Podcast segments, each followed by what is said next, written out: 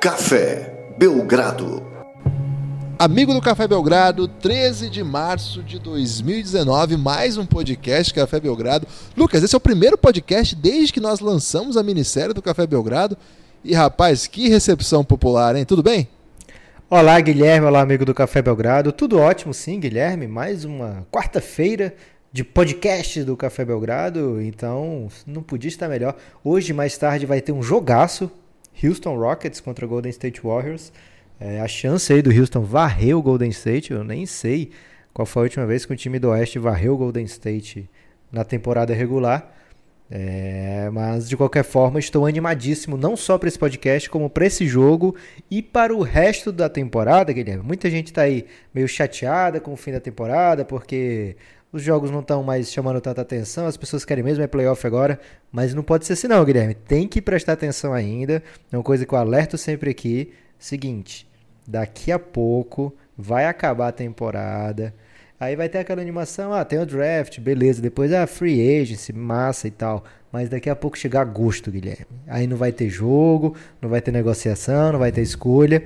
E a gente vai ficar na bad retroativa. Então aproveite, amigo ouvinte, cada jogo dessa temporada regular, porque são especiais. Posso citar um, uma letra de música que parece um poema, Lucas? É do Skank? É do Zé Cabaleiro. Tá Opa, permitido? É, claro. Ele é maranhense.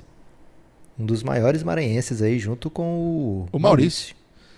Lá fora a chuva desaba e aqui no meu rosto, cinzas de agosto. E na mesa, um vinho derramado. É assim que fica agosto quando acaba a NBA. Então, a curta NBA aí.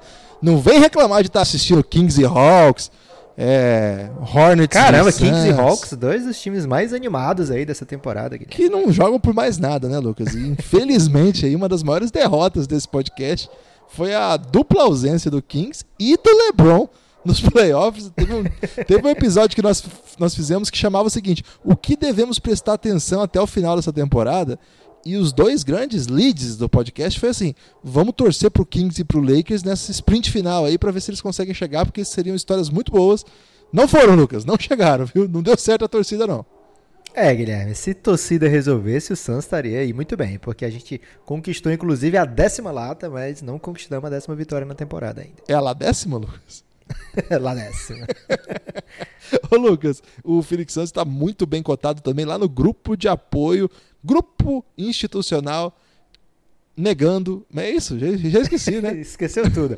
É grupo institucional de apoio negando o nosso inimigo, o sono.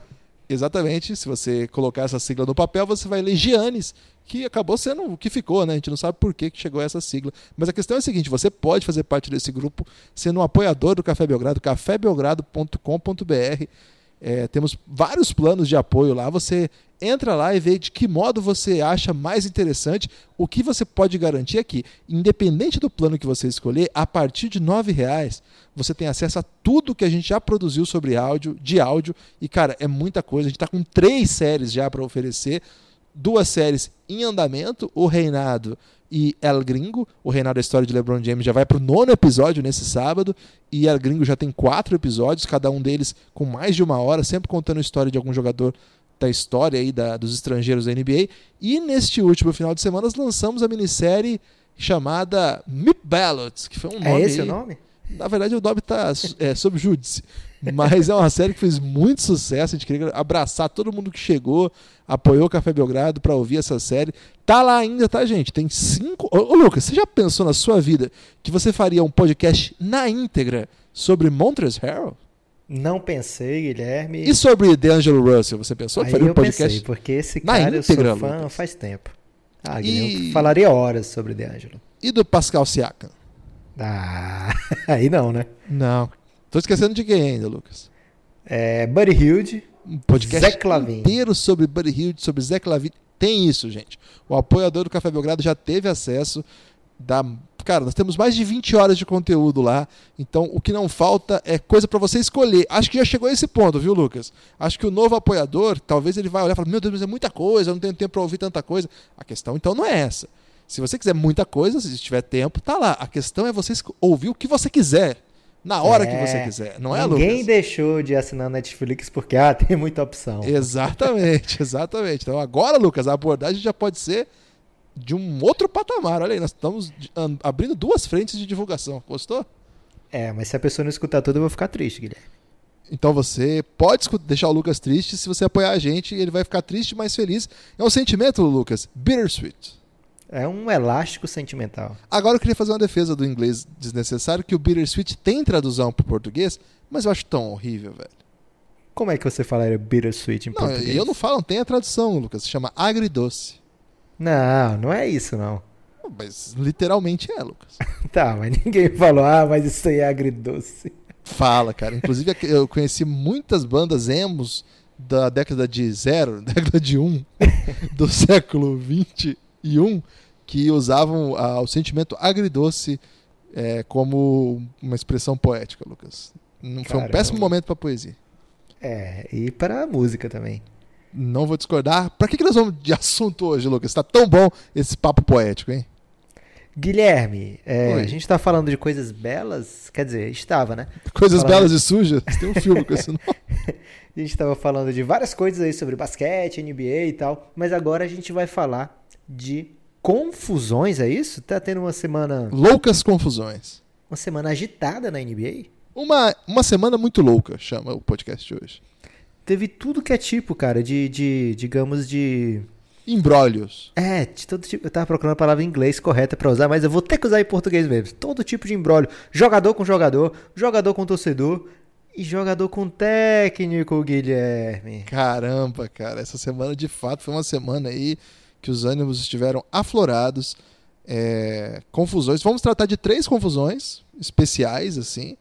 E depois vamos abrir para questões dos nossos apoiadores Insider. Quem é apoiador Insider do Café Belgrado?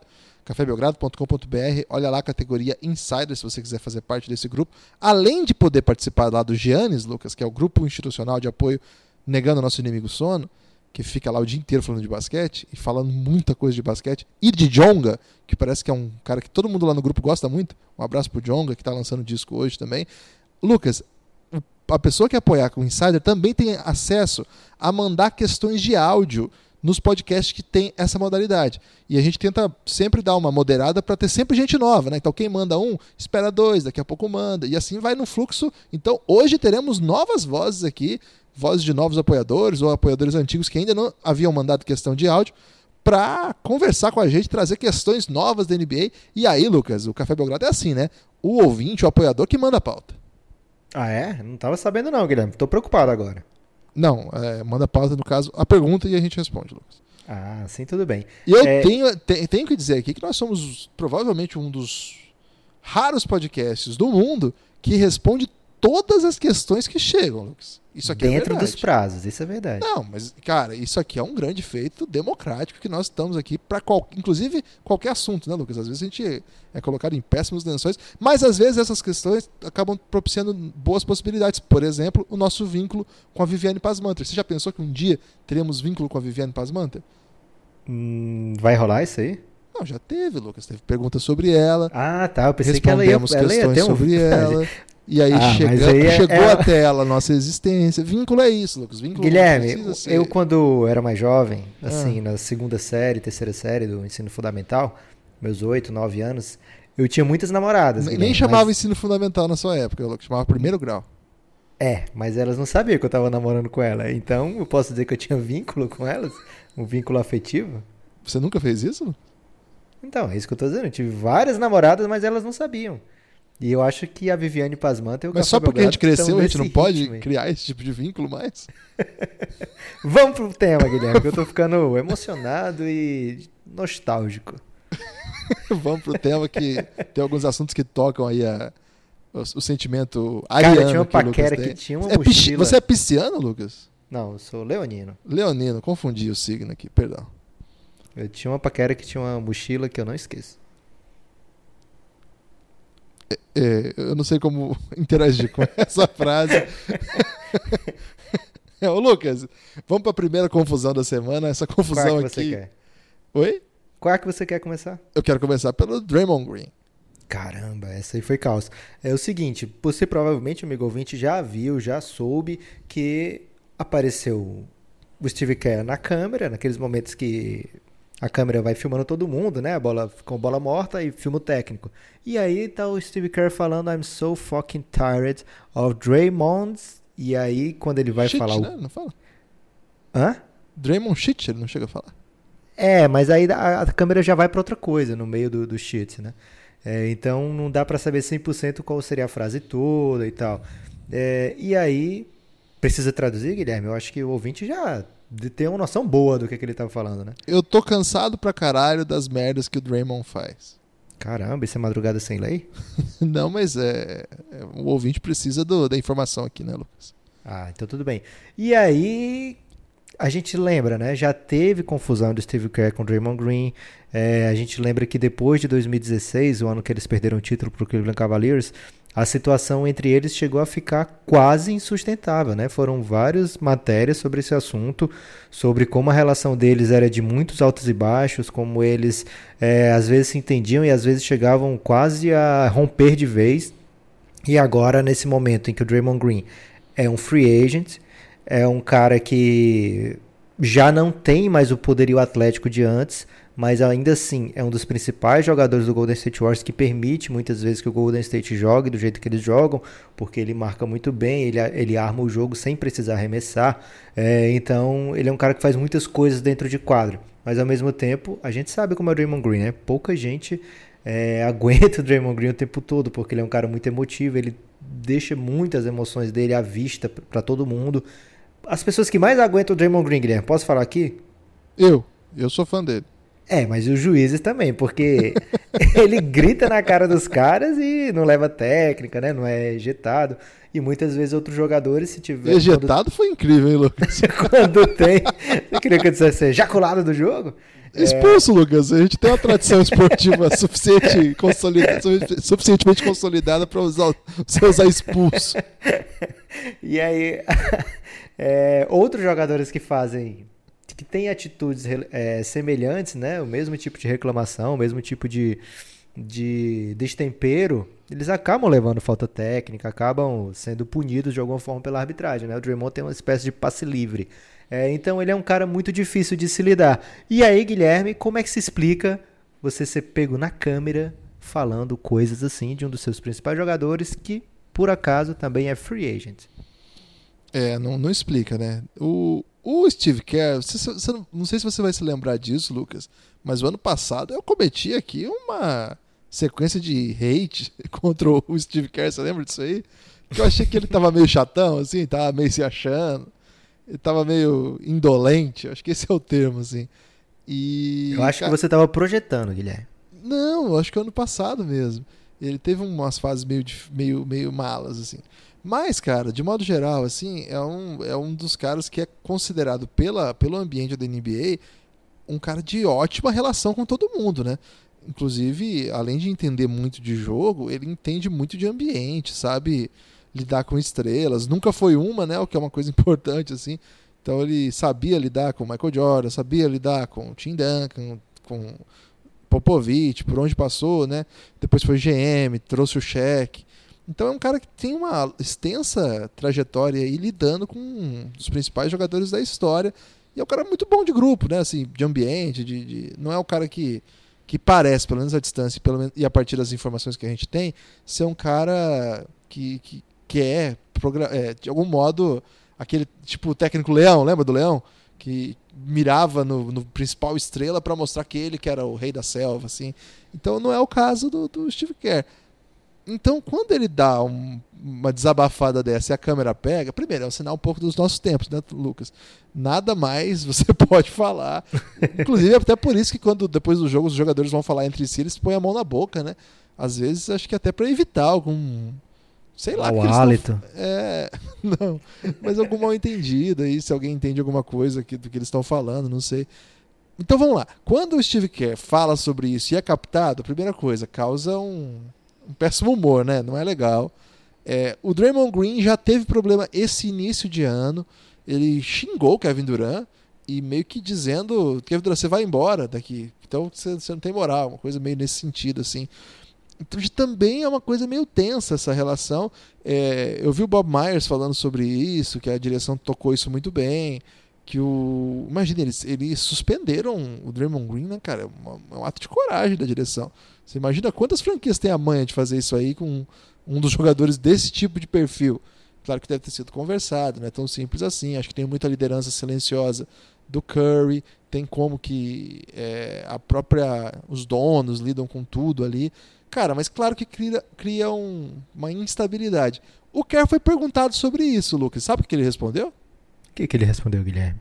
Isso é privado. Ele ficou meio, meio chateado Caramba. com isso. Mas o The Athletic, que, que é um portal bem legal de notícias lá dos Estados Unidos, eles trouxeram a seguinte leitura: o que pode ter sido o motivo dessa frustração do Steve Kerr? Porque nessa mesma partida, logo depois desse jogo, uma entrevista que ele deu, ele falou longamente, falando, é, criticando a postura dos seus próprios jogadores com a arbitragem. Segundo Steve Kerr, o time fala demais com o juiz, não concentra com o jogo, no jogo, gasta energia em momentos que não deveria e em vez de ficar quieto e jogar em situações importantes da partida, ele olhava para o time e os caras estavam brigando com o juiz. Quando isso não dá certo, que o time começa a perder, Lucas, é um negócio que irrita. E de, de repente pode ter sido isso que ele quis dizer, que eu tô cansado dessas coisas do Draymond, como você acabou de falar, é um cara que sempre, tá sempre faz isso mesmo. Mas não sei, Lucas. Aí teve uma notícia hoje que deu uma esquentada nesse, nessa confusão aí, não foi? É, o Draymond Green, claro, que foi perguntado sobre isso e ele levou um pouco na esportiva, né? Ele falou o seguinte: não, tenho certeza que por aí vários técnicos chega um momento que eles estão muito cansados de alguma atitude dos jogadores, jogadores ficam cansados de atitude dos técnicos. É uma coisa normal, acontece no Golden State, acontece em todos os times, então é, não, não fica chateado particularmente por causa dessa atitude, né? É uma coisa que se que ele acha é, plausível, totalmente normal. Pelo menos é assim que ele está encarando frente às câmeras.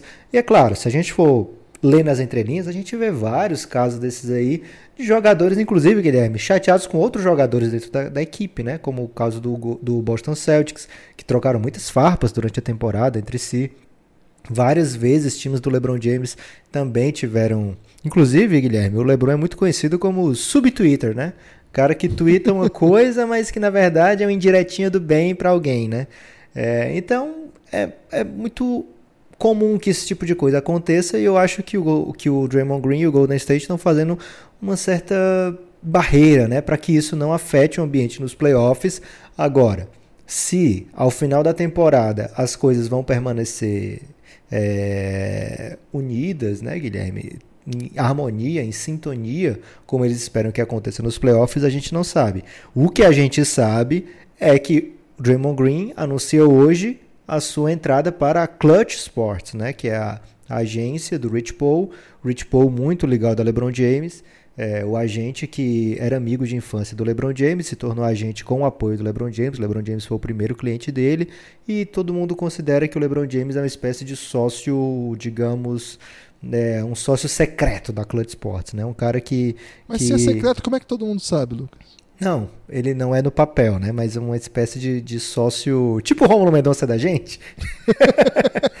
Isso aí quem fala é o Agra. É, como o Agra gosta de acusar, né? O Romulo Mendonça de ser um, um sócio escondido aqui do Café Belgrado, né? Com ações que não são divulgadas ao público.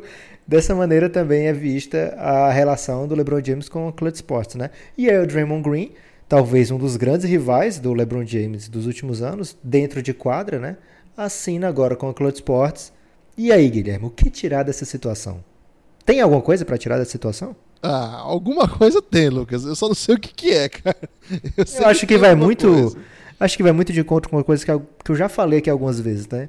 tá na hora da gente parar de ver o Rich Paul como se ele fosse um, um, cara que só faz as coisas pro LeBron, né? Os jogadores já não veem assim. Os jogadores procuram o Rich Paul. O Rich Paul já tem vários jogadores na sua agência e ele toma conta dos interesses desses jogadores. Nem todos quer dizer que, que vão jogar com o LeBron James ou que o LeBron James quer tirar esses caras de algum canto e botar ali é, eu acho que o Rich Paul já ganhou, sim, é, status de um grande agente. A Clutch Sports é uma das principais agências já da NBA hoje. E ele vai continuar assinando grandes jogadores. Aconteceu com Anthony Davis, aconteceu com Draymond Green. Tem vários jogadores, por exemplo, o Eric Bledsoe assinou uma renovação ótima há poucos dias. Também é atleta da Clutch Sports, né? Então temos que ver a Clutch Sports como um player no mercado que um quase que independente de LeBron James. Quer dizer assim, independente do LeBron querer ou não esse jogador, os jogadores vão assinar com a Clutch Sports. Até porque não cabe todo mundo no mesmo cap do Lakers, embora todo mundo que assina com a, com a Clutch Sports é, vire rumor no Lakers. Mas, Mas se, ele sai, se ele sai do Golden State, vão dizer, aí, tá vendo? Foi o LeBron que mandou ele sair. Foi mandou, é. Agora, uma coisa que eu acho que dá para dizer também, Lucas, é que às vésperas de se tornar free agent, ele tá preocupado com o seu futuro. Ele é, quer grana. Ele quer grana e, e mais que isso, né? Ele quer, de algum modo, renovar o. Se, assim, se ele quiser continuar no Golden State, ele quer uma outra conversa, sabe? Eu acho que isso quer dizer, sabe? O jeito que, que a agência anterior vinha conversando com a, com a direção, não, não quero mais. Eu quero um outro tipo de abordagem. Provavelmente mais agressiva, né, Lucas? Eu imagino que ele não contratou um novo agente para ser bonzinho com quem ele quer renovar o contrato. Então, eu acho que é o primeiro, para mudar o tipo de relação que estava sendo estabelecida entre ele e a equipe e a direção. Aí, com isso, tem o subtexto do Além disso, significa que ele vai abrir os olhos para o que vier por aí. Vai atender ligações, de repente pode até visitar projetos. E aí, Lucas, aí é uma novidade interessante, interessante para nossa novela da off-season, você não acha? Com certeza, vamos lembrar o seguinte, o Golden State tem três grandes free agents nessa temporada, né? Draymond Green, Clay Thompson, Kevin Durant assinando com um deles, se eu não me engano, o time já passa muito do cap, né? Porque já tem grandes salários lá do Stephen Curry. Stephen Curry tem um dos maiores salários da NBA agora, é, merecidamente. E se você assinar um, um desses outros salários aí, juntando com o que já tem lá, pronto, já já chegamos a um limite do teto, né? chegamos ao limite do, da folha, digamos assim, da parte que dá para assinar novas pessoas, né? Não vai dar para ficar trazendo free agent barato, por exemplo. O DeMarcus Cousins, o Golden State só pode assinar, renovar nessa temporada se for dentro do seu cap, né? Ou com mid-level, mais uma vez. Né? Não pode é, extrapolar o seu cap para renovar porque ele fez um contrato de um ano apenas. Então, quando você assina esse tipo de contrato, na off-season seguinte você não pode renovar extrapolando o seu teto, como ele poder renovar extrapolando o teto o Draymond Green, o Kevin Durant o Clay Thompson. Então, na verdade, são quatro free agents do Golden State. É só o Curry, que, do, do time titular, que está garantido para a próxima temporada. E o, o Kevin Durant, muita gente coloca como coisa feita já. Kevin Durant sair do Golden State, né? Coisa já como se estivesse pré-definida. Muita gente da NBA trata assim. E o Draymond Green dá uma amostra muito clara, né? A Clutch Sports é sim uma agência agressiva que vai buscar o máximo para o Draymond Green. Esse, Guilherme, é o ano de contrato do Draymond Green. É, no sentido de que não vai ter outro, né? Ele vai assinar agora por 3, 4, 5 anos, vai ser uma bolada e vai ser a última vez que ele vai assinar uma bolada, porque é, não existe ainda um declínio óbvio no jogo dele, mas atleticamente a gente já pode ver que algumas coisas ele não faz mais. É, então, esse é o ano que ele tem para capitalizar tudo que ele conseguiu até agora, né? A vez dele ganhar a sua bolada e ele dá sinais claros de que vai atrás dessa bolada. Clay Thompson provavelmente também vai, vai ser muito assediado e o Golden State vai ter que abrir o bolso. Kevin Durant talvez nem abrindo ao máximo o bolso eles consigam segurar. Muito interessante essa novela, Guilherme. Alguém deveria fazer uma série sobre ela. Vai ter série sobre ela, Lucas, mas Caramba. não vou falar ainda para ninguém como que vai ser isso aí, porque tá longe ainda.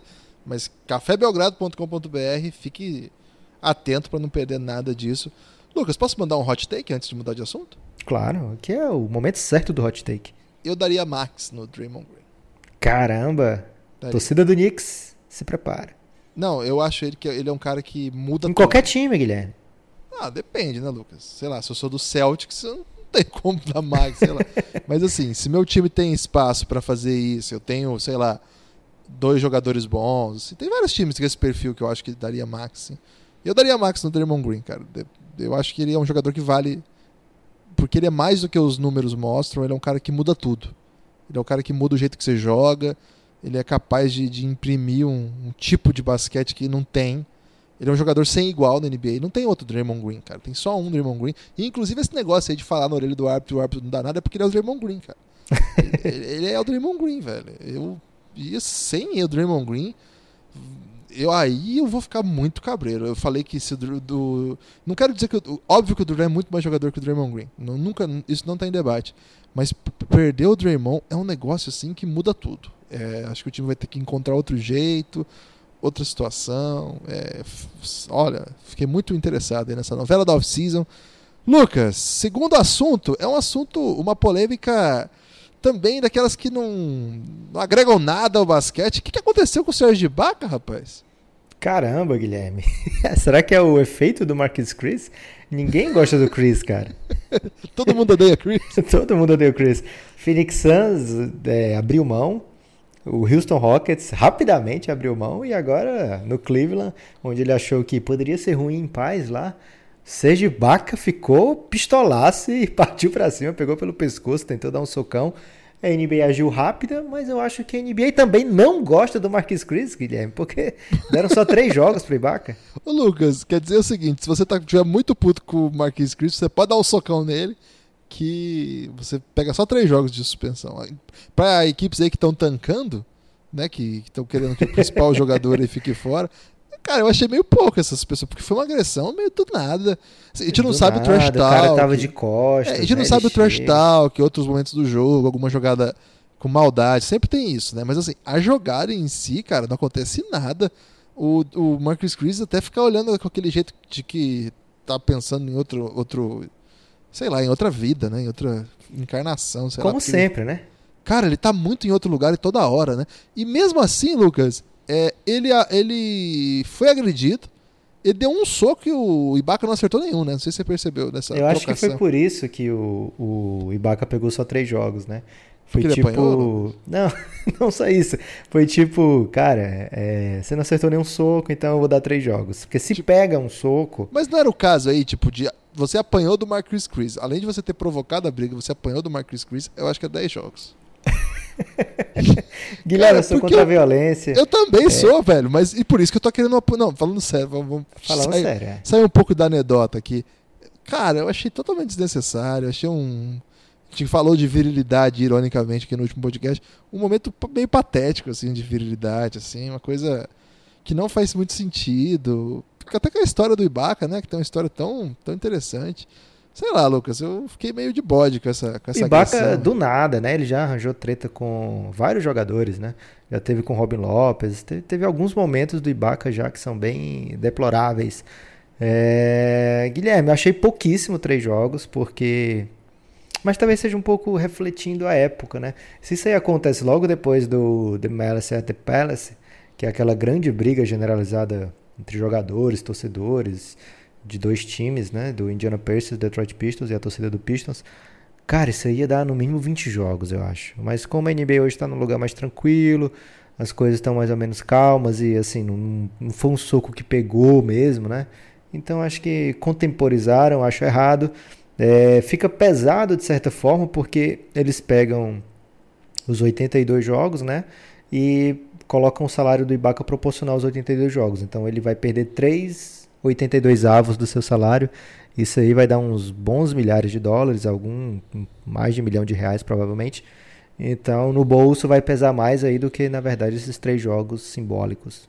Agora, uma outra confusão, e aí merece, demanda um tratamento mais sério, foi o que aconteceu no jogo entre Utah Jazz e Oklahoma City Thunder, em, no comando do Utah Jazz, né, em Salt Lake City, é, em que o jogador Russell Westbrook voltou a ser é, achincalhado, né? Ele, ele costuma ser o, o, jogador assim mais perseguido do Oklahoma City Thunder por onde passa, até por ser a principal referência, ainda que o Paul George esteja jogando mais esse ano, ele é a principal referência da equipe, ele, é, ele tem um estilo de jogo agressivo, ele é realmente o cara mais temido do, do adversário, só que em dado momento isso se desdobrou em uma ofensa racista e aí a coisa ficou muito séria, o Westbrook com razão é, perdeu a compostura. É, né, não tem nem razão para falar o termo razão aqui, porque quando a ofensa vai para esse nível, você não pode demandar um tratamento racional, porque, enfim, ainda que a pessoa seja profissional, antes de ser profissional, ela é um ser humano.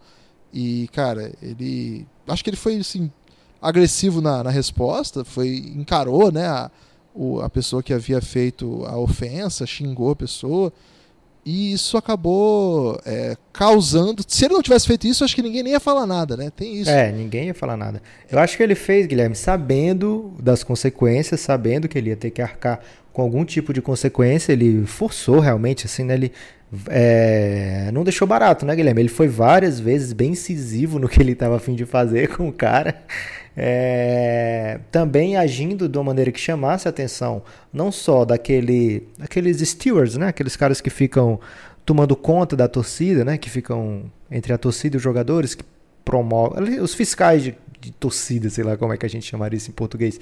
É, ele queria realmente que o cara fosse removido dali daquele momento, porque daquele lugar, porque por conta do que ele falou, Westbrook coberto de razão em ficar pistolaço é, a NBA considerou, Guilherme, eu acho que ele estava.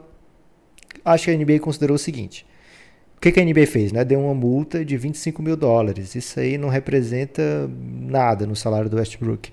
Então a NBA foi meio que: olha, eu vou ter que te punir aqui de alguma maneira, por conta do nível das coisas que você falou, que foram pegas na câmera a intensidade que você falou. Algumas pessoas, antes de saber o motivo, né, estavam dizendo que ele estava ameaçando agredir uma mulher. Já pensou, cara? Porque tinha, era um casal, né? Ele falou que ia acabar com os dois ali naquele momento. É, então, a repercussão existiu, né? É, de qualquer forma, a NBA deu uma multa muito leve para Westbrook por conta do, do motivo, né? O, o que fez a NBA, aliás, o que fez o Westbrook perdeu o controle, então a NBA deu uma multa bem leve. Chateou muita gente ainda assim, porque muitas pessoas torciam para que ele passasse incólume por isso. Eu entendo por que, que a NBA fez isso, né? Porque é, existe a, a, probabilidade de outros jogadores entrarem em conflitos verbais com outros torcedores por outros motivos, e aí a NBA ser obrigada a não fazer nada, né? Por conta do, digamos, um, uma prerrogativa de que não fez nada com o Westbrook. Então eu entendo o fato da NBA precisar dessa multinha leve, seria bacanaço se fosse nada, né? Assim, todo mundo. E aconteceu do cara ser banido para sempre, né? Do ginásio do Utah Jazz também tem esse ponto positivo. Ou seja, se o Westbrook não fizesse nada, Guilherme, aceitasse a ofensa calado, a gente não estaria falando disso aqui. O assunto racial não seria, não viria à tona e esse cara continuaria proferindo esse tipo de baboseira nos jogos, né? Então, vamos ficar felizes que foi resolvido isso aí, que esse cara não vai mais pisar no ginásio do Utah Jazz. E eu acho que a NBA teve uma atitude ok nesse embrólio todo. Você tem algo a dizer? Não, eu, eu concordo com quem ficou frustrado com a multa. Acho que no mundo ideal ela não existiria mesmo. Acho que no mundo ideal a pessoa sairia dali direto para cumprir alguma pena de ressocialização.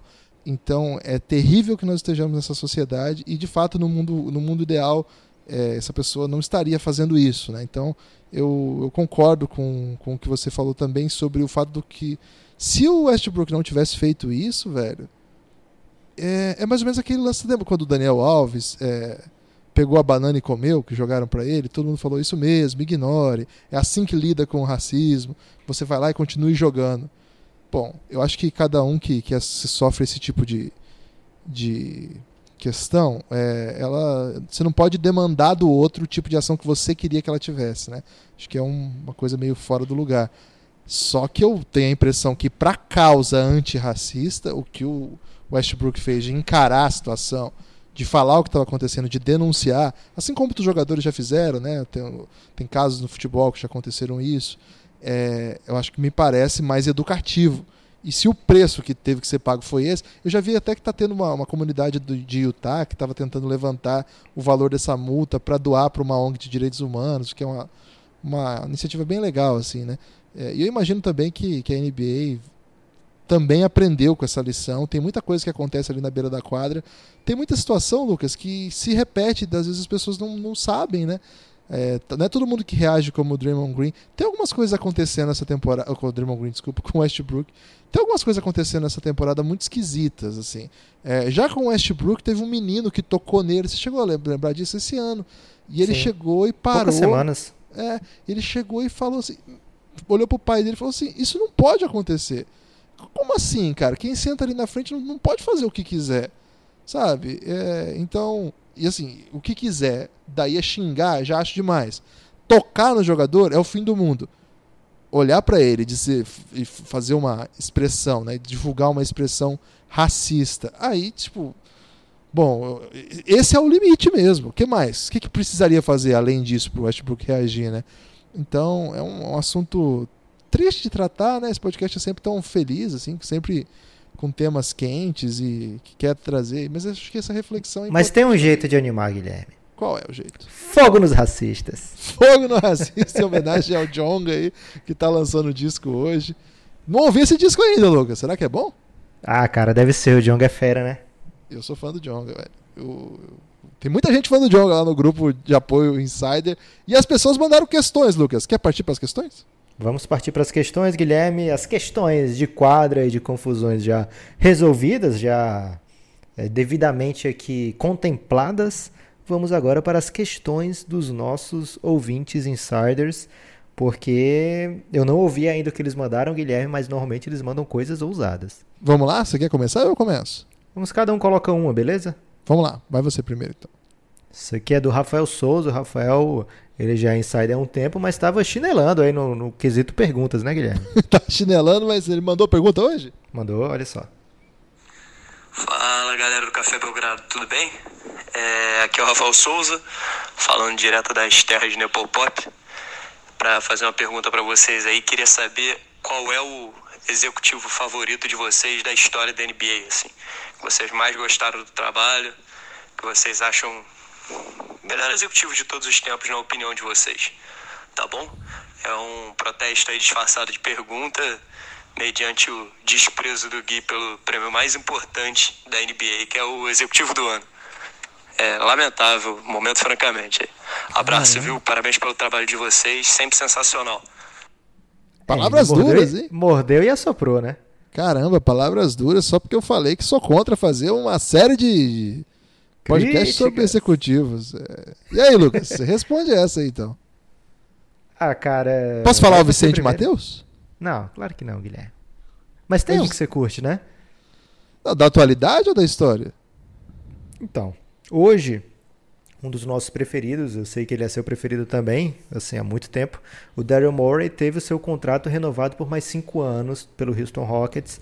É um cara que tem, não teve background no basquete, né? Ele era um estatístico, e aí ele vai trabalhar no Boston e depois alguém do Houston vê nele a capacidade de ser o GM da equipe traz para o Houston e o Houston faz começa a agir de maneira analítica, culminando hoje num time que joga numa espécie de como é que eu posso dizer, Guilherme, fez um molde para todo mundo jogar igual, né? Tentar jogar parecido.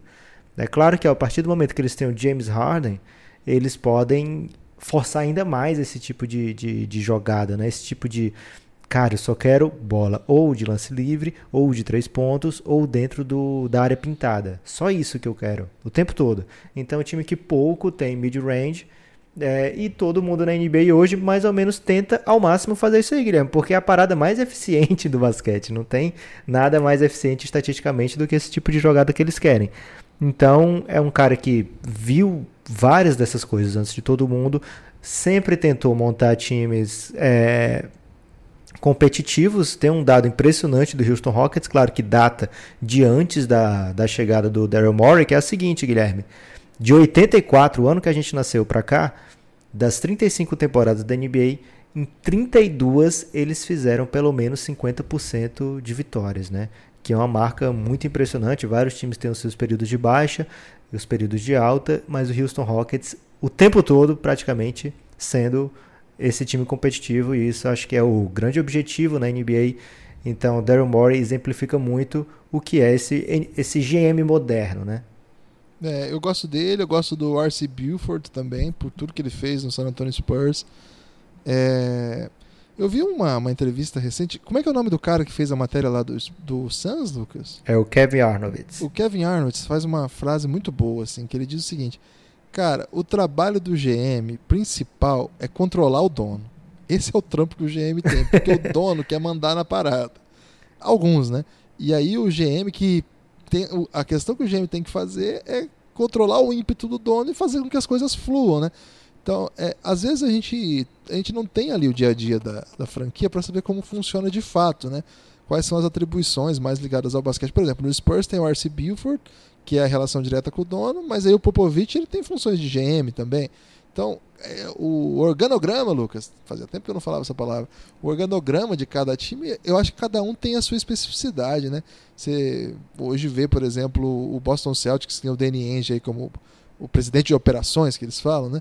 Que o cara dá manta em todo mundo e faz a festa. Então, cara, eu, eu, eu não. Eu, eu, brinquei lá que, que eu não me interesso. Eu, eu, eu gosto muito de basquete o suficiente para saber a relevância disso, mas eu não tenho insider, conteúdo insider suficiente para saber de fato em cada lugar qual é a atribuição de cada um, né?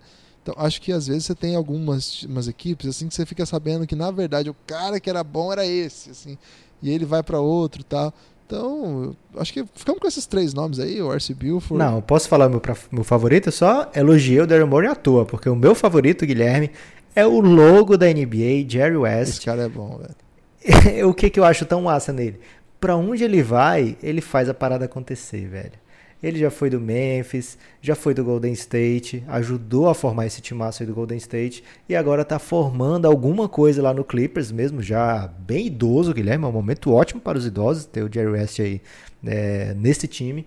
E agora ele está formando algo que tem o potencial de ser especial até mesmo no Clippers, Guilherme. Então, esse é um cara que eu gostaria muito que Por que, que até menos, até mesmo no Clippers? Porque, olha só, Clippers sempre o irmão pobre do Lakers e o Lakers nesse momento com o LeBron James na cidade. Você ter um momento especial, assim, planejado daqui para frente, ser melhor do que o Lakers, mesmo com o Lakers sendo Lakers e o Lakers tendo o LeBron, é algo de se surpreender, Guilherme, mesmo e, sendo o Jerry West. E o Lakers indo para tentar de tudo e o Clippers tentando tancar e o Clippers vai para playoff, o Lakers não. então, eu não sei se o Clippers estava tentando tancar realmente. Talvez sim, talvez não. Mas de qualquer forma, eles têm muita gente lá né, qualificada. O tempo todo tem jogador bom na quadra, né? O que não dá para dizer de todos os times. Então a chance de você ganhar quando você tem bons jogadores aumenta consideravelmente. Parece que é, é assim que ganha jogo mesmo, Lucas. e ao mesmo tempo eles não abriram mão de nada do futuro. Claro que tem uma escolha que eles devem ir para o Boston há muito tempo. Mas não vai ser uma escolha tão alta, agora eles estão indo para playoff. E eles estão com um núcleo, eles estão conseguindo dar uma renovadinha, pegando no, uns caras jovens aí, como o Shai, Gildes Alexander, e ao mesmo tempo tem uns veteras lá, então e tem folha no espaço na folha, né? Então, caramba, o, se realmente as coisas derem certo para o Clippers, tem o potencial de darem muito certo. E eu acho que o Jerry West tem um grande dedo aí, porque se a gente for lembrar, que há muito tempo o, o, Clippers vinha sendo gerido pelo técnico, né? E as decisões que o técnico vinha tomando estavam sendo questionadas o tempo todo, o técnico muito perto de perder o emprego, e agora o técnico está brigando para ser o técnico do ano, Guilherme o, o Doc Rivers, assim que o Jerry West chegou, o que ele fez? Mandou logo o filho embora do Doc Rivers, né? e mesmo assim o Doc Rivers está aí brigando para ser técnico do ano, capaz de ficar mais tempo lá, uma coisa que as pessoas nem consideravam ser possível, né? Estavam só esperando acabar o contrato. Então esse cara aparentemente tem um poder assim de Midas que o que ele faz, o que ele planeja dar certo. Então, Jerry West nem é oficialmente o GM do, do Clippers, né? Ele, é, ele tá mais numa fase agora de consultor já há um bom tempo, tanto do, do Warriors como agora do Clippers. Mas as coisas parecem ter o dedo dele, assim, as digitais dele estão por todo canto. É, gostei. Lucas, essa questão aqui é do seu xará, o Lucas Paulino. Aliás, parece que tem 55 Lucas lá no grupo, hein, Lucas? É o nome, é o pré-Enzo, Guilherme. Esse nome Lucas aí, depois que eu nasci, as mães gostaram muito e você pode ver que eu sou um dos Lucas mais velhos que tem. É o pré-Enzo. Isso. Ei, Guilherme, e aí, Nepopop. E aí, amigo do Café Belgrado, eu queria começar a minha pergunta, na verdade, com uma não pergunta, que é um agradecimento pela recepção aí no grupo Yannis que eu posso falar com toda tranquilidade que é o melhor grupo já feito em todos os tempos, da história dos grupos. Caramba. E falar para você que ainda não tá aí apoiando o Café Belgrado, que você tá perdendo tempo, que vale muito a pena. É, eu, como um famigerado Lebronzete, queria saber o seguinte: tá todo mundo falando dessa temporada aí do, do Lakers e tal, mas eu queria saber o que, que vocês acham que vai acontecer, o que, que vocês acham que deveria acontecer pro Lakers nessa próxima temporada. Vocês acham que o Lakers vai contratar duas estrelas de peso para jogar com o LeBron, vai contratar uma estrela de peso e um elenco bom para fazer um elenco profundo.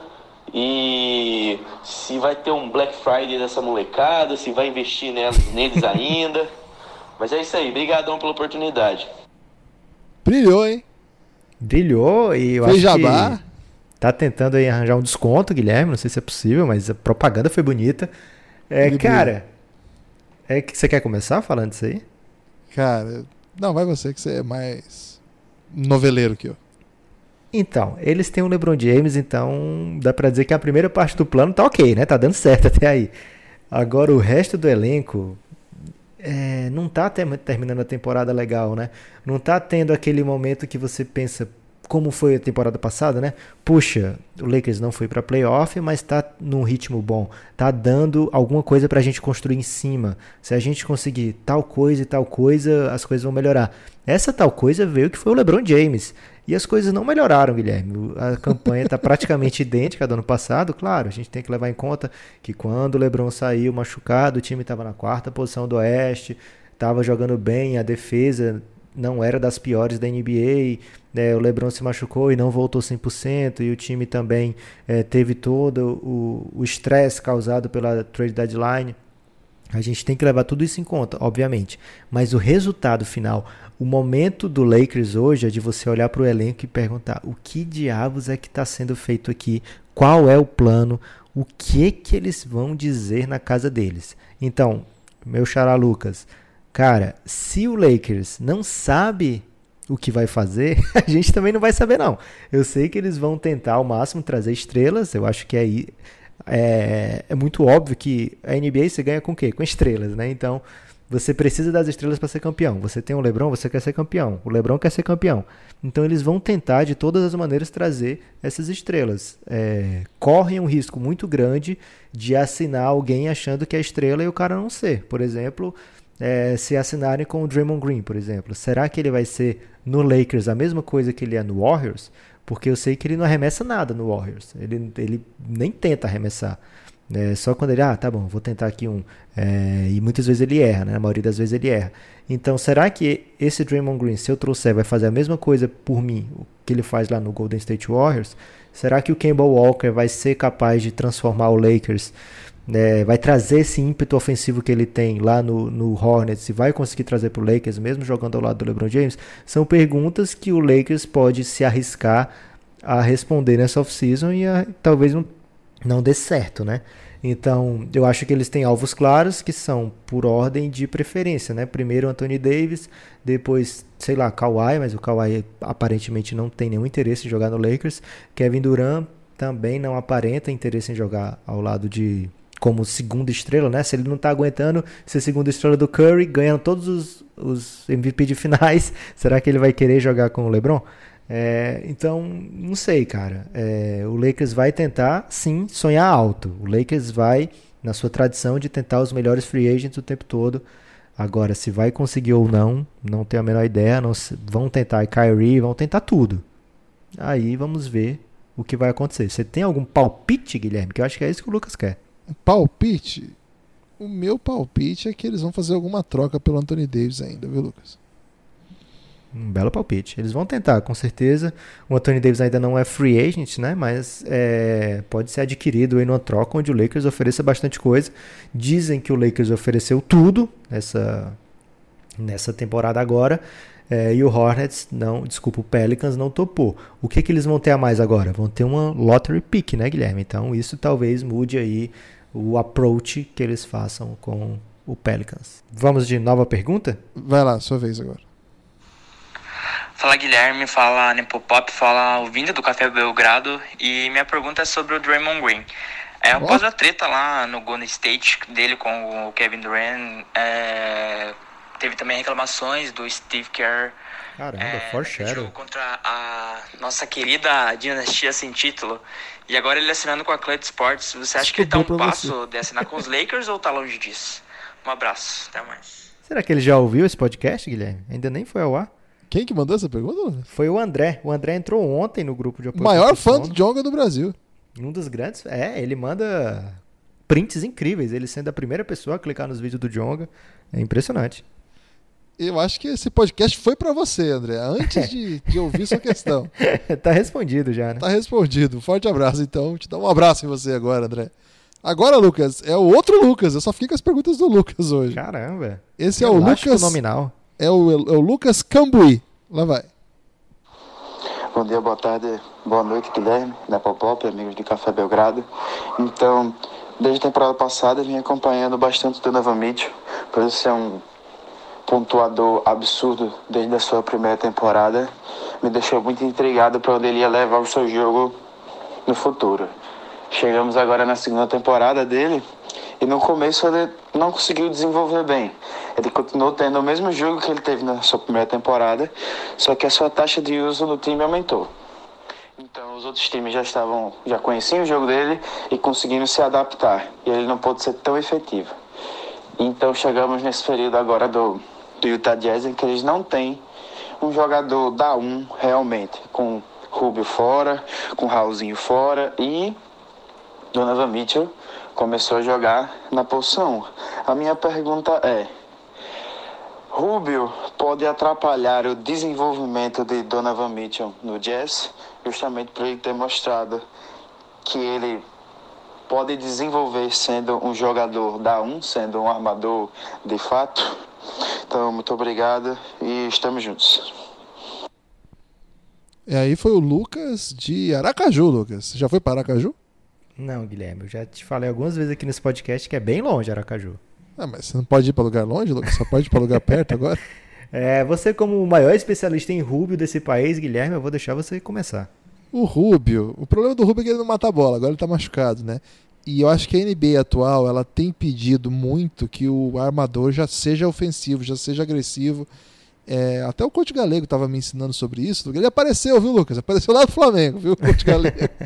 um abraço pro Brilha Galego. demais. Fico muito feliz com essa notícia. É, vai, não vai sair do Belgradão, não, viu, Lucas? De vez em quando ele vai pintar aqui ainda. Claro que quando ele tiver um tempo lá na, na agenda, mas ele está super é, animado em continuar nos ensinando aqui. E foi até ele que me fez essa análise aí, sem saber que o Lucas Cambuí faria essa pergunta. Mas é, atu atualmente a NBA perdeu um pouco aquela necessidade de alguém que prepara o jogo o tempo inteiro, que é o tipo de armador que o Rubio foi criado para ser, né? Você lembra que o Rubio era um passador mágico, né? Uma coisa. O, o Floor General, lembra disso? Não, não tem mais Floor General, né? O general da quadra, assim. Hoje você tem, assim, arma, armadores têm que ser muito agressivos, tem que matar bola, é, tem que saber jogar sem bola. E aí, quando o Rubio machuca, o primeiro impacto que o, que o Jazz tem é começar a jogar bem. É que agora está no segundo impacto que não está jogando mais tão bem assim. Então, eu acho que, primeiro, é, o Rubio, aos poucos, foi conseguindo encontrar um jeito de jogar diferente daquele que se esperava que fosse a sua carreira. Dito isso, vamos à pergunta do, do Lucas. Eu não acho que ele vai atravancar o desenvolvimento. Eu acho que cabe jogar com o Rubio, ou eventualmente, se for o caso, trazer o Rubio do banco, não tem problema nenhum. É, a rotação normal do Jazz é com o Rubio na posição 1 e o Donovan Mitchell na, ao seu lado. Agora, é, eu acho que o Donovan Mitchell começou a temporada não tão legal, mas ao longo desse último mês aí deu alguns sinais daquele Donovan Mitchell que a gente esperava. E eu tenho a impressão que ele tem uma personalidade assim muito forte de playoff, o cara que chama jogo. E esse Jazz é muito bem treinado, né? Então eu, eu não acho que ele vai ter problemas assim com a presença de alguém, não. O Rubio é um cara solidário, um cara que, que participa do jogo e que, que deixa fluir também. Acho que não. Eu acho que, acho que o destino do Donovan Mitchell não é necessariamente ser armador 1. Acho que ele pode ser o cara que conduz a bola, mas jogar com outro armador, ou eventualmente jogar na posição. Acho que isso é, são várias opções que ele dá. O jogo dele não é unidimensional, né? ele tem, ele tem muito, muita versatilidade em várias coisas diferentes. Então não tenho. não chego a, a ficar preocupado com isso, não, Lucas. Você fica? Não, Guilherme, eu acho que o jogo hoje não precisa nem que o armador seja armador, né? É um certo elástico posicional muitas vezes o que precisa é de facilitador dentro da quadra. O Jazz tem alguns. O Jazz tem o Joe Ingles, por exemplo, tem o próprio Donovan Mitchell, é, o Rick Rubio também é um. Então, jogadores que criam o seu arremesso, que criam é, opções para o time ter um bom arremesso, né? Se não é fazendo aquele passe magistral, é atacando as linhas e aí tendo que for, forçar uma quebra na defesa, né? Forçar algum tipo de desequilíbrio e o time ter outro jogador em posição de arremessar, né? Então, às vezes não precisa, por exemplo, o Westbrook dar um passe milimétrico é, totalmente genial para ser uma assistência. Muitas vezes ele ataca com muito ímpeto, com muita volúpia, a defesa fecha, tem que dar uma dobra, tem que ter ajuda, e aí ele faz um passe simples de lado e tá lá, é sexta e assistência do Westbrook, né? É, vai dizer que ele não é um bom passador? Não, ele é um ótimo passador. Ele é capaz de causar desequilíbrio e achar bons passes. É, o Donovan Mitchell tem muita capacidade de causar desequilíbrio. A gente vê a temporada dele de rookie e também vê que ele começou bem devagar comparado com a forma que ele terminou. Então, já historicamente, né, já com duas temporadas, dá para dizer que ele gosta mais depois do meio da temporada, né, que ele tá num ritmo melhor. Quando começa depois do carnaval para ele. É, acho que na, o Réveillon é o momento certo aí pro Donovan Mitchell, né, que já em janeiro ele começa a dar uma bombada nas suas Sabe o que é curioso, Lucas? Para boa parte do planeta, o ano também começa começa no Réveillon mesmo, você acertou. é, então nessa temporada do Novo Mitchell tá com pontuação maior, o seu a sua percentual de acerto nos arremessos deu uma pioradinha, talvez em função do que o, o meu xará falou, né? A usage dele agora é outra e as pessoas sabem que ele é o cara que vai levar o Jazz para longe. Se o Jazz for para longe é por causa dele. Então a marcação nele já é diferente hoje, né? Os times já têm mais estudo em cima do Donovan Mitchell para saber as preferências dele e tentar montar a defesa baseada nisso. Para playoff, como você falou, eu vejo ele como um cara muito carudo, muito capaz, um cara que não vai se esconder e um cara que vai é, ter os seus momentos nos playoffs, né? Qual é o problema? Hoje o confronto seria contra o Golden State Warriors, né? Aí acabou. é, complica. Sua vez, Lucas. Minha vez, Guilherme, é, a gente falou que foi do André, né? A outra. Uhum. Já teve a do Rafael já teve muita gente nova, mas esse cara aqui, Guilherme, ele é polêmico. E ele falou: vou mandar uma pergunta. Mesmo sem poder, Lucas. Não podia e mandou, mas é um apoiador insider, Guilherme. O que é que eu vou falar para ele que não pode? Não, e o Belgradão tem essa meta de responder todas as questões que chegam, sempre. Então e... não pode não responder questão, né, Lucas? Ainda mais do maior especialista em hidratação do país. Fala, Nepopop. Fala, Guilherme. Tá Beleza? É, minha pergunta é a seguinte. Quem é o verdadeiro GOAT? O 23 ou o 12? Abraço. Caramba, que polêmico. Ele misturou esporte aí, Lucas? Ele tá, ele tá falando do Cássio? eu acho que ele misturou esporte, Guilherme, porque eu, ele botou assim, logo abaixo do áudio, ele botou 12 é o GOAT Tom Brady. Hahaha. então ele sempre com polêmica, ele é um cara que gosta de futebol americano, é, futebol americano, Guilherme, que virou notícia aí essa semana, ousadamente. Não, já Você vai falar de futebol americano aqui, Lucas? Não, mas é porque eles trocaram um recepcionista aí muito famoso, que é um cara foi do, do Knicks, do futebol americano, pro Cavs. É um grande momento aí para Cleveland que vai esquecer que, de vez. E recepcionista é o nome da posição? É, o nome da posição. O cara que recebe os passes, eu acho. E aí o Cavs vai ser. Vai poder perder Lucas, não pode agora. ser esse o nome da posição. é recepcionista, cara. É o recepcionista largo, wide receiver. Eu me recuso a falar de futebol americano nesse espaço. 12 gols que eu conheço é o Cássio, o goleiro do meu time. Tem o Jabari Parker também. Talvez ele esteja perguntando o maior da história do Bulls, né? O Michael Jordan ou o Jabari Parker. Ah, pode ser. O Léo, eu, eu, eu, não vou nem responder, Léo. Você me tirou do sério agora. É... Fiquei pistola com o Léo agora, Lucas. Tem pergunta Fran... ainda, Guilherme? Francamente, né? Francamente. Tem pergunta não dá assim. pra ficar pistola com o Léo, cara. Ele é polêmico, é da natureza dele. E pior que não dá mesmo, né? Uma das figuras mais agradáveis que eu conheço. Um grande abraço, Léo. Tô com saudade de você. Agora a pergunta aqui do Pedro Casas, o popular Peter Halls. Caramba, belo nome. Fala, Guilherme. Fala, Nepopop. Tudo bem? Tudo. Aqui é o Pedro, de Belo Horizonte. É, eu queria que vocês comentassem um pouco sobre os pontos fracos, tanto de Bucks quanto de Raptors. E o que, que pode atrapalhar essas duas franquias nos playoffs? Também queria saber que, como vocês acham que essas duas equipes vão sair nos playoffs de breve. Valeu, um abraço. Grande Peter Houses, hein? Nos botando em maus lençóis aqui, hein? É, eu, eu acho que primeira coisa, o Raptors precisa tirar essa enhaca de playoff, né? Isso ah, aí, cara. isso Será aí não. tem isso? Ah, tem, Lucas. Você não acredita em peso da camisa, essas coisas? Mas é porque agora, ó, Kawhi, Marc Gasol, Danny Green. Então. São caras que não tem nada a ver com. com Não, concordo, concordo. Eu acho que isso é o contra contragosto aí. do- o retrogosto. É o retrogosto. Não, esse aí é o contraveneno, vamos dizer assim, né? o antídoto. Porque, de fato, eu acredito muito em tradição. Contra acredito que- veneno é genial, hein? É, eu acredito que camisa pesa, sabe? Eu, eu, tenho, eu sou desse, sabe, Lucas? Eu, Cabeça que enverga varal, você eu vai nessa? ac- acredito pra caramba nisso aí, velho. Total, assim, acredito pra caramba. Então acho que tem que ter, tem essa, esse ambiente de playoff que, cara, a torcida do Raptors é maravilhosa. Eles lotam até a- o estacionamento lá pra ver jogo e fica lindo e eles vão e perdem e fica aquela tristeza do caramba. E aí piada com o meteoro, lembra? Você tinha muito disso aí, que destrói os dinossauros. tal.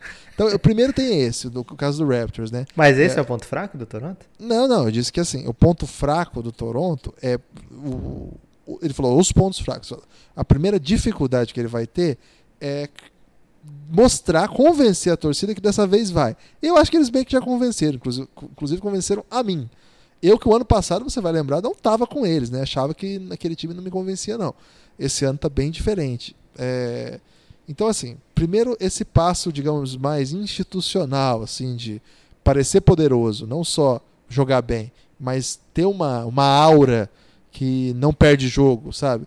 Eu acho que quando você tem Kawhi, Margasol no seu time, é, o Siakam do jeito que ele tá jogando, Danny Green que mata a bola em momento decisivo, chegou a fazer final aí de mais de oito bolas de três, não lembro agora.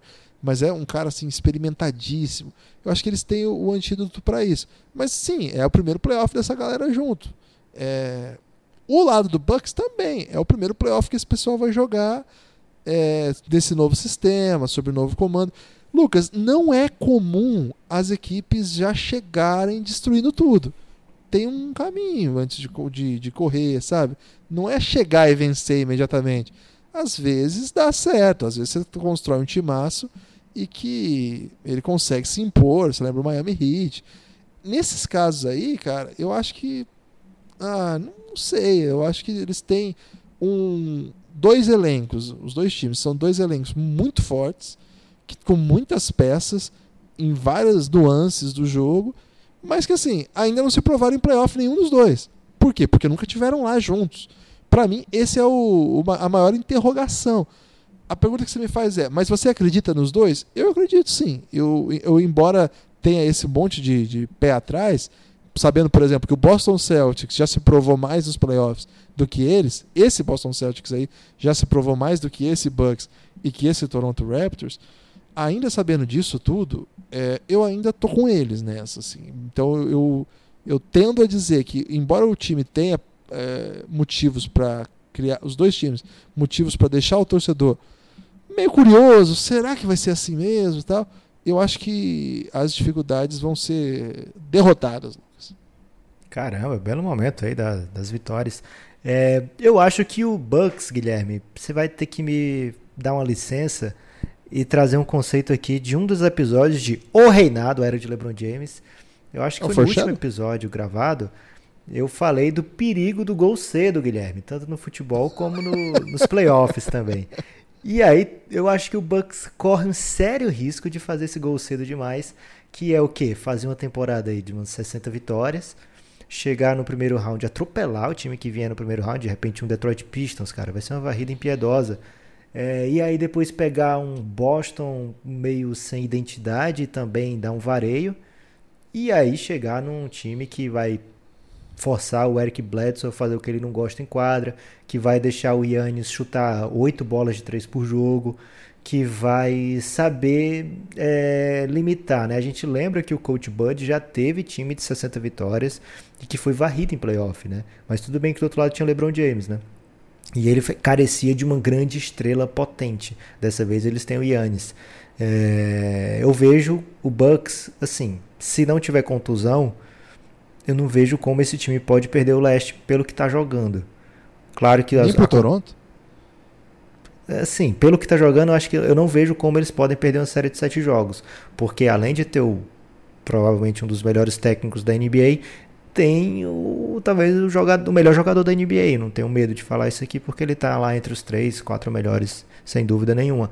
Então, tendo essa combinação e tendo ao lado desse cara Mirotic, Brook Lopes, o próprio Bledsoe, Chris Middleton, caras que são muito. Malcolm Brogdon, cara. O Malcolm Brogdon faz muita coisa. É, então, tendo esse tipo de elenco tão forte e tendo o Yannis e tendo o técnico que tem, eu não vejo sem contusões esse time perdendo o leste. Mas é, tem esse risco do gol cedo aí, Guilherme, que é um perigo do time chegar lá na frente nos playoffs, não ser testado e passar por apertos e não saber sair deles porque não passou por apertos antes. Então, vai que varre todo mundo, chega lá nas finais do leste, encontra um, um adversário capaz de jogar no erro do, do Bucks, as coisas podem se complicar. É, eu consigo ver um jogo assim que a bola do Yannis não está caindo, que o Bledsoe começa a fazer falta de ataque, é, que a, o Brook Lopes não defende ninguém. Então, assim, todos os times têm defeitos, né, cara? Eu, a gente citou defeitos de jogadoraços aqui, né? O Bledsoe tem vez que não vai, velho. O Yannis tem dia que a bola não vai cair. É, então eu consigo ver isso acontecendo. Claro, eu consigo ver também um jogo que o Carl Lowry faz 0-16. Meio Palavras duras aí. É, 2 8. Você consegue ver um jogo horrível do Lowry nos playoffs. Eu vi que é. você tá confiando no Raptors, mas no Lowry não, né? Especificamente. No Lowry não. O Lowry eu sigo sem confiança, embora no resto do time eu confie bastante. Mas vai chegar Van Vliet, cara. Exatamente, Van Vliet, Margasol. Imagina uma linha aí com Van Vliet, Margasol, é, Danny Kawhi, Green. Kawhi, Siakam e Danny Green? É, não, eu montei a linha do banco, né? A rotação, porque o Gasol tá saindo ah, do banco, tá. né? Então, nossa, é um time muito legal. Mas sim, dá para perder, né, cara? Eles têm, são times repletos de defeitos, como todos os times são, né? Todos os times têm muito defeito, assim. Mas é, eu tô mais do bonde da empolgação com esses dois times. Mas eu não tenho nenhuma segurança, inclusive, que eles estarão na final do, do, do leste, porque, cara, o Boston tem um timaço que, inclusive, deu uma encaixada aí nos últimos jogos. E você vai, vai descartar o Philadelphia com três jogadores, quatro, né? Que são potenciais All-Star aí, o Embiid, Ben Simmons, o Tobias Harris e o Jimmy Butler. Você não, você não pode tirar esses caras. Agora, que vai ser muito legal o playoff do leste a partir da semifinal de conferência, vai, né, cara? Agora vamos ver se vai ter jeito, Lucas, de é, esses quatro chegarem, porque há a possibilidade deles se enfrentarem. Ainda não está descartado isso, não, né? É, dependeria do Pacers ficar entre os três, né? Mas aí o Pacers tá num momento difícil da temporada, tem uma tabela difícil daqui para frente e começou a, digamos, dar uma derrapada, né? Ele passou muito tempo lá segurando forte, né? Segurando a terceira posição, causando aí um, um grande expectativa para Boston e Filadélfia no, na primeira rodada, mas o Philadelphia já deu uma desgarradinha. Eu acho que vai acabar rolando mesmo Pacers e Boston na primeiro round e aí sim os quatro poderiam passar de fase. Vai lá, Lucas, sua vez agora. Aqui acabou, Guilherme. Acabou? Tem mais uma ainda, então. Foi mal distribuída essas questões. Mas né? será que será a mesma? Que você disse que teve um cara que mandou para nós dois. Não, eu tenho a do Rafael Giuliani aqui, um Opa. estreante lá no grupo. Favorita Rookie of the Week, né? Tem isso? Caramba. É, tá brilhando muito lá. Vamos ver a questão dele. Guilherme e Nepopop, com muita honra aí que eu faço a primeira pergunta.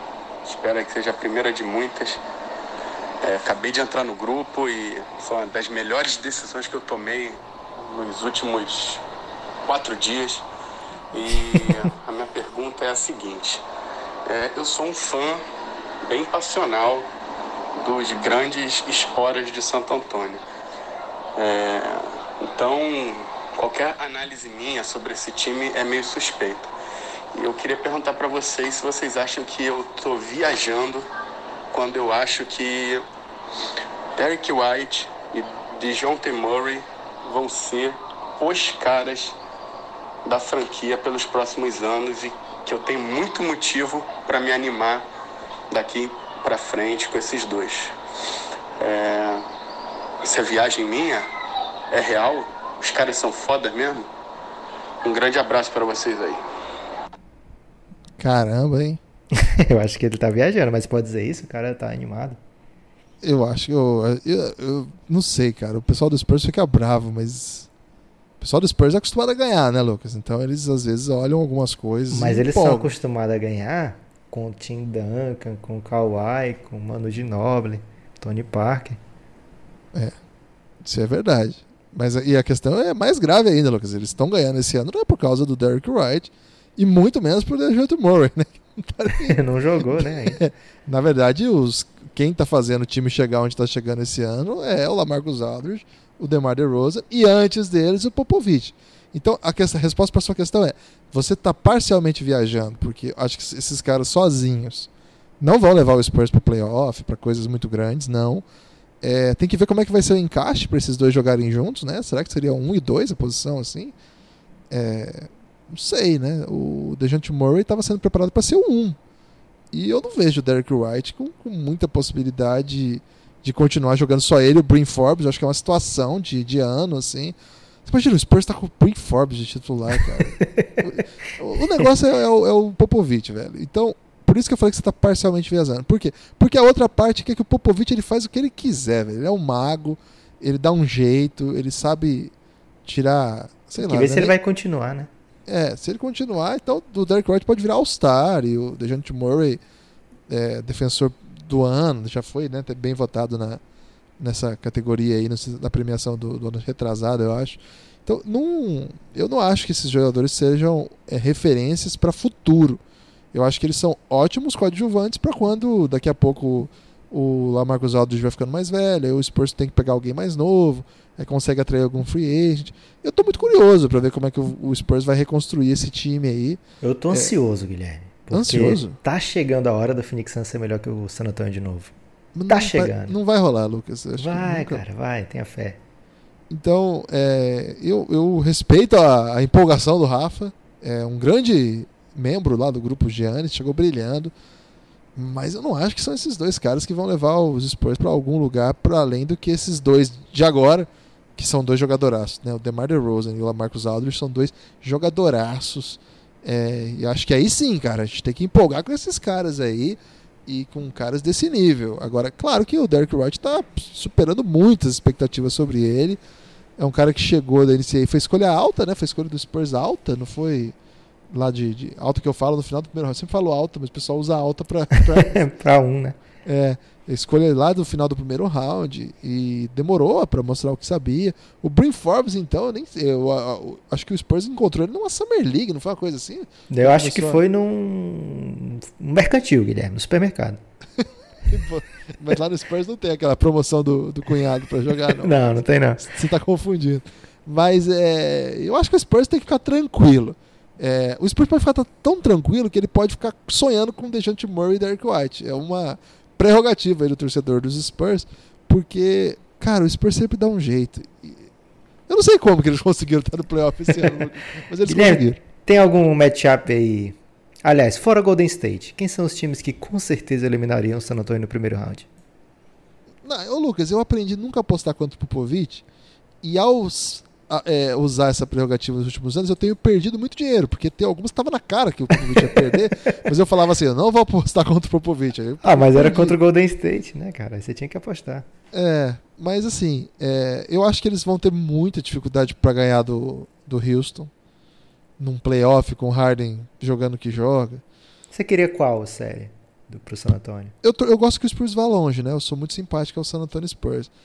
É... Denver, Portland. Denver é, Denver é pesado. Pro Portland eu acho que o Spurs leva, hein? É, então tem que torcer pra rolar um quarto, quinto aí, ou então um terceiro, sexto. É, acho que o Portland não aguenta e o Oklahoma? Popovich, não. Depois de ter sido varrido pelo, pelo Pelicans, o Portland não aguenta um Popovich. Não, o Oklahoma é passo rodo. O Oklahoma é, é muito. O Oklahoma é, é um time massa, né, Lucas? É, é time de playoff, Oklahoma. Tá, mas todos esses são, Guilherme. Tô falando de playoff, sim. Não, mas eu tô falando assim, time que joga muito em playoff. A cara do Oklahoma pra mim.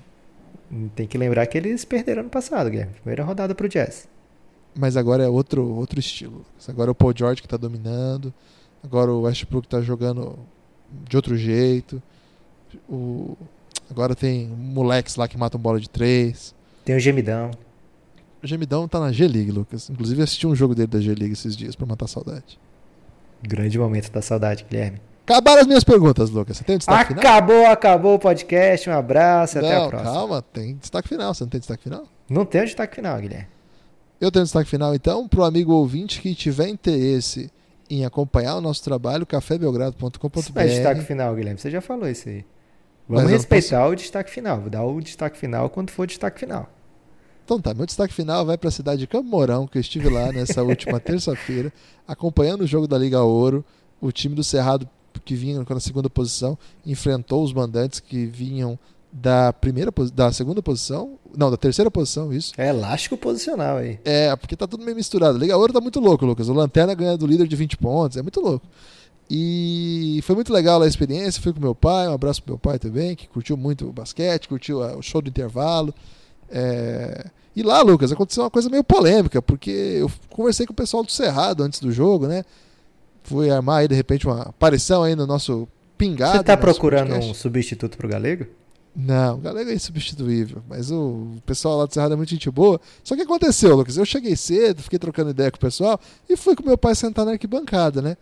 Em dado momento, Lucas, o pessoal de Campo Mourão, da direção lá de Campo Mourão, nem sei o nome do pessoal, mas manda um abraço, porque pessoas muito gentis e educadas, chegaram assim, todo educadamente mesmo, sem, sem ironia.